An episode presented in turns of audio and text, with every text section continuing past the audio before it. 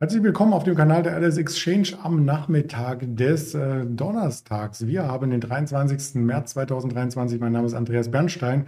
Die FED-Sitzung ist verarbeitet, aber wir möchten noch mal darüber diskutieren, was es für Auswirkungen gab auf verschiedene Assetklassen mit dem Ingmar Königshofen direkt nach dem Intro.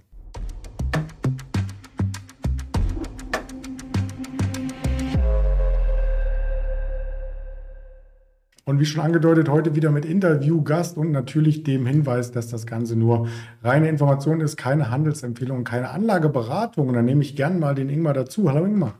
Hi Andreas, grüß dich.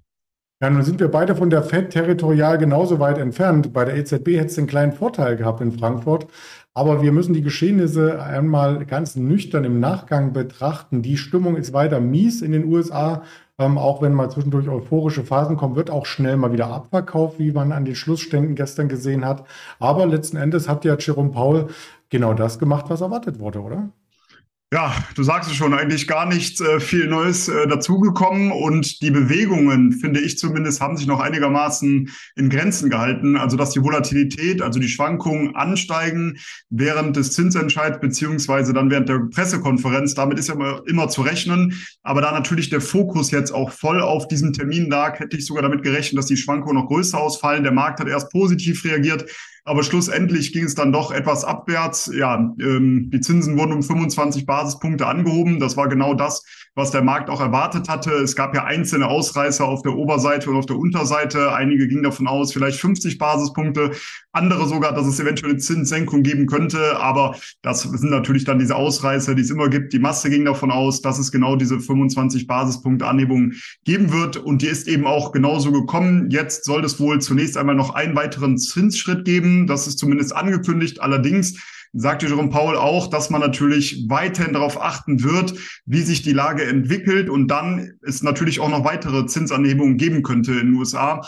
Und dementsprechend hat das wahrscheinlich dann natürlich auf die Stimmung gedrückt. Äh, und zusätzlich kam dann auch noch die US-Finanzministerin Janet Yellen um die Ecke, die gesagt hatte, dass es eben keine pauschale Einlagensicherung gibt. Und das hat die ähm, ja, Regionalbanken wieder etwas unter Druck gebracht. Und das war natürlich das, was den Markt dann insgesamt wieder etwas runtergezogen hatte. Aber das war gestern und heute ist heute und das sieht wieder alles gut aus. Der DAX ist sogar jetzt fast an den Tageshochs und auch die US-Börsen erholen sich äh, sehr rapide. Also wie oft am Tag der FED eine Richtung eingeschlagen, am nächsten wieder die andere. Genau, das sehen wir in letzter Zeit relativ häufig, dass dann direkt am nächsten Tag auch wieder der Konter einsetzt, wenn er nicht sogar direkt danach sogar noch kommt. Aber aufgrund der Tatsache, dass es ja in den USA schon ähm, ja eine Stunde für uns früher endet momentan, wird es natürlich um 21 Uhr etwas langweiliger und die Gegenbewegung erfolgt dann vielleicht erst am nächsten Tag, wie wir das heute gesehen haben. Und äh, ja, ganz interessant ist natürlich, dass wir relativ lange, seit Anfang Februar, ja diese Seitwärtsrange gesehen hatten, 15.250 bis 15.650 Punkte auf der Oberseite. Da ist der Markt immer wieder hin und her geschwankt. Dann irgendwann wurden die 15.250 nach unten durchbrochen.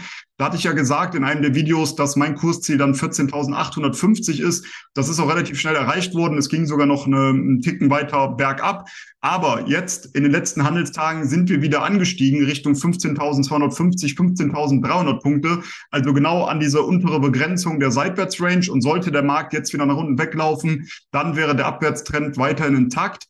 Aber auf der anderen Seite muss man sagen, die Vorfilter, die ich nutze, wie zum Beispiel die Saisonalität, also die klassische Saisonalität und auch der Vieres-Wahlzyklus für die USA, da sind wir ja dieses Jahr in einem Vorwahljahr, plus das Sentiment, was aktuell negativ ist, das würde eigentlich dafür sprechen, dass wir bis Mitte des Jahres eher ansteigen könnten. Also gerade der Vieres-Wahlzyklus und die Saisonalität zeigen ab Mitte März ganz klar aufwärts bis Mitte des Jahres, also bis Juni in etwa.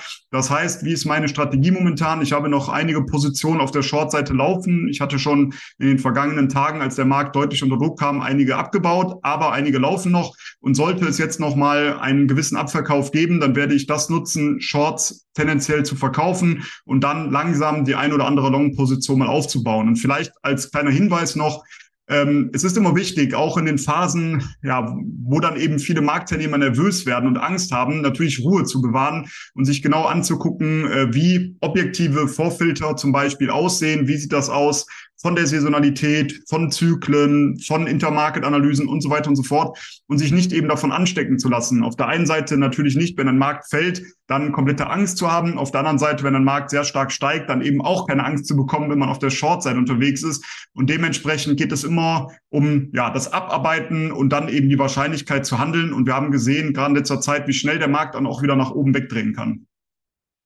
Ja, und vor allem haben wir gesehen, wie schnell auch das Sentiment äh, damit schwankt. Und da werfen wir erstmal einen Blick auf das Sentiment der LS Exchange. Ich habe das hier vorbereitet. Ich weiß es selber noch nicht und bin gespannt. Der Tacho ist schon angeschaltet und wir kommen zum Stehen bei 60, also Kauftrag. Ja, DAX auch im Plus aktuell, auch wenn es nur wenige Punkte sind. Ähm, das symbolisiert im Grunde genommen äh, den Aktienmarkt. Der hat natürlich über die Zinsanhebung auch noch Implikationen auf andere Assetklassen, unter anderem auf den Euro-US-Dollar. Der marschiert ja schnurstracks nach oben, wenn ich mir das so anschaue.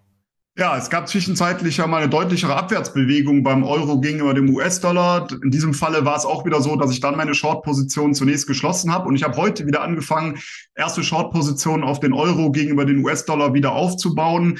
Äh, zunächst einmal, wenn wir jetzt sehen, gerade letzten Handelstage ist natürlich das Währungspaar sehr stark angestiegen. Das liegt natürlich auch an den Aussagen, die gestern getroffen wurden, dass dann die Zinsen ja wahrscheinlich nicht weiter ansteigen werden, sondern noch ein weiterer Zinsschritt. Und wenn man jetzt davon ausgeht, dass vielleicht im Euroraum die Zinsen noch weiter ansteigen werden, dann führt das natürlich dazu, dass das Geld in den Euroraum fließt, also der Euro gegenüber dem US-Dollar ansteigt und dementsprechend gab es jetzt diese Bewegung. Aber auch hier, äh, ich habe es eben schon gesagt, deshalb ist der Übergang ganz gut, äh, geht es wieder darum, natürlich sich das Ganze möglichst objektiv anzugucken. Und wenn man sich zum Beispiel mal oder einen Blick wirft auf die Saisonalität, auf die klassische Saisonalität, für den Euro-US-Dollar, dann ist dieser noch ganz klar abwärts gerichtet und auch die COT-Daten, also der Commitments of Traders Report, der zeigt meiner Meinung nach an, dass hier die Short-Seite zu favorisieren ist. Und wenn wir jetzt schlussendlich noch in den Chart blicken, dann sieht man eben einen deutlichen Widerstandsbereich um 1,10 bis 1,1250 in etwa. Und ich nutze jetzt diese letzte Aufwärtsbewegung wieder dazu, neue Short-Positionen aufzubauen. Und sollte der Euro dann,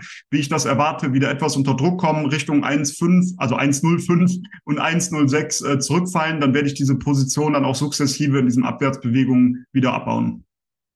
Ja, das klingt spannend. Und wenn wir einmal gerade bei einem schwachen Dollar sind, dann hat das ja auch die Implikation auf den Goldpreis, der auch sehr stark ist. Der ist in dieser Woche ja schon mal an der 2000 gewesen. Wahnsinn, oder?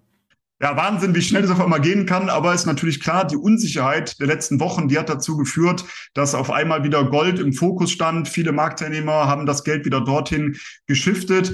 Allerdings muss man natürlich sagen, steigende Zinsen sprechen natürlich tendenziell gegen den Goldpreis, weil Gold keine Dividenden zahlt. Also da ist man natürlich dann im Hintertreffen. Nichtsdestotrotz wird dieser sichere Hafen wieder gesucht. Und du hast es gerade schon gesagt, der Euro-US-Dollar, wenn der US-Dollar schwach ist, führt das tendenziell zu einem steigenden Goldpreis, weil natürlich Marktteilnehmer günstiger, also gerade aus dem Ausland natürlich günstiger dann eben Gold einkaufen können. Und das haben wir jetzt heute auch wieder gesehen. Der Goldpreis zieht deutlich an. Allerdings diese 2000 US-Dollar-Marke, die jetzt die Tage schon mal angelaufen wurde. Das ist natürlich ein ganz schöner Brocken. Kurz darüber dann auch schon die 2080. Das sind dann die Hochs, die wir bisher gesehen haben. Und da bleibt natürlich die Frage, ob wir jetzt darüber ausbrechen können. Sollte das der Fall sein, dann wäre natürlich ein ordentlicher Aufwärtsschub möglich. Aber ich gehe momentan nicht davon aus, weil eben aufgrund der Tatsache von Saisonalitäten, COT-Daten noch Sentiment das Ganze mehr oder weniger als neutral zu beziffern ist. Das heißt, es gibt hier keine erhöhte Wahrscheinlichkeit für eine der beiden Richtungen. Das ist eher so ein ja, Tapsen im Dunkeln. Und ähm, ich gehe davon aus, dass dann erst die größere Bewegung wieder Mitte des Jahres stattfinden könnte, weil dann auch die Saisonalität wieder sehr positiv ist. Und dann könnte natürlich ein Sprung über die 2100 ähm, US-Dollar-Marke dazu führen, dass dann mal richtig Kaufdruck reinkommt und der Goldpreis sehr stark ansteigen könnte. Aber das muss man zunächst einmal abwarten. Ich zum Beispiel habe in äh, letzter Zeit, dann gerade Richtung Januar, als diese positive saisonale Phase vorbei war für die Edelmetalle, meine Gold- und anderen Edelmetallpositionen tendenziell abgebaut und habe noch wenige Positionen laufen, wo ich versuche eben den Trend noch so lange zu spielen, wie es möglich ist. Aber sollte diese abbrechen, dann werden die Positionen verkauft und dann wieder eingestiegen, wenn eben ja die Grund ähm, ja die Grundaussicht sozusagen wieder besser wird. Ja, das hast du clever gemacht auf jeden Fall. Und noch eine dritte Auswirkung haben die hohen Zinsen. Die legen sich wie so ein Halsband ähm, bei den Immobilienkonzernen quasi an die Bilanzen. Über Vonovia haben wir schon gesprochen, über THG Immobilien. Heute hast du uns noch einen kleineren ähm, Player im Markt mitgebracht. Äh, die Patricia, da gab es auch einen Gewinneinbruch. Genau, da gab es einen Gewinneinbruch, wird wahrscheinlich heutzutage niemand mehr wundern, äh, wenn man sich die ganzen Immobilienaktien in den letzten Wochen und Monate mal angeschaut hat. Aber gestern nachbörslich gab es hier eben entsprechende Zahlen und unter dem Strich entfiel auf die Aktionäre ein Gewinn von knapp 7,3 Millionen Euro und das sind 85 Prozent weniger äh, Gewinn, als es im Vorjahr war. Also das ist natürlich schon eine beachtliche ähm, Zahl, die man hier lesen kann.